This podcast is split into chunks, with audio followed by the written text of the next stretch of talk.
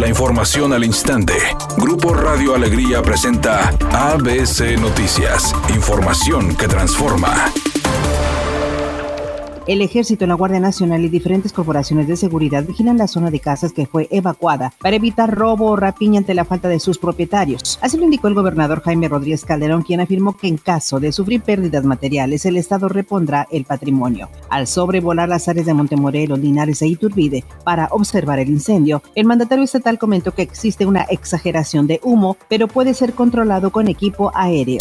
El secretario de Salud en el Estado, Manuel de la O, reveló que para los próximos días y dentro de la Semana Santa se mantendrán las mismas medidas preventivas por el COVID, indicando que mañana entran en vigor las nuevas restricciones, que serán las mismas de los últimos 15 días, con la diferencia de que se realizarán pruebas PCR en parques y parajes, por lo que estos estarán abiertos y se reforzarán los operativos, agregando que los niños mayores de 6 años pueden ingresar a establecimientos comerciales.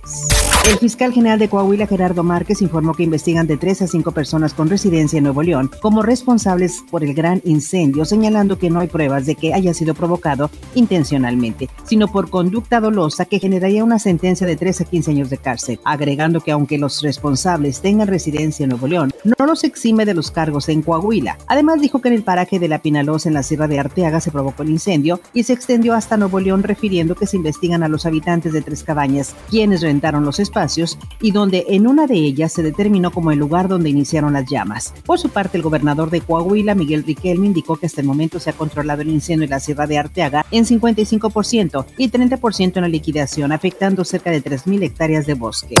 Editorial ABC con Bernardo Pérez. Han comenzado a subir de tono las acusaciones y denuncias entre candidatos a la gubernatura de Nuevo León. Llueven los señalamientos de corrupción, traición, incongruencia y tantas cosas más, todas muy ciertas. El problema es que entre tanto río revuelto nos va a pasar lo que ya sabemos que nos pasa, que las campañas se gastan entre señalamientos y condenas y se nos olvidan las propuestas. Pero lo que está en juego es uno de los estados más prósperos de México y es deplorable que, en lugar de elegir a quien más nos conviene, tengamos que elegir al menos peor.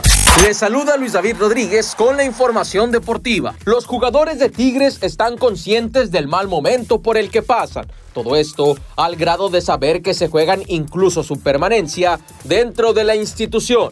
Así lo dejó ver Jesús Dueñas, mediocampista Azul. Sabemos lo que nos estamos jugando, estamos jugando un torneo, estamos jugando posiblemente hasta, ¿por qué no?, nuestros contratos, así es que estamos conscientes de eso y, vamos a ir con todo para, para revertir esto y primero dos en un mes, un mes y medio estar hablando de liguilla.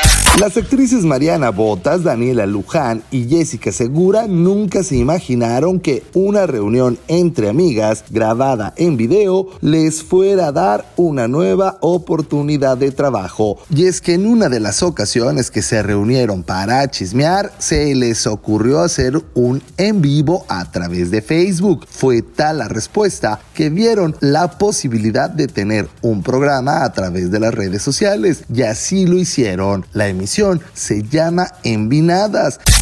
Un choque por alcance en Eloy Cavazos, a la altura de Israel Cavazos. Asimismo, se registra otro choque en el cruce de Nogalar y vía municipio de San Nicolás. No se reportan lesionados, pero sí hay carga vehicular.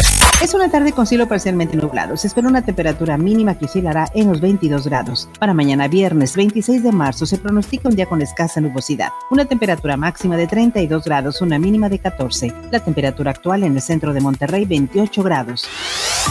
ABC Noticias, información que transforma.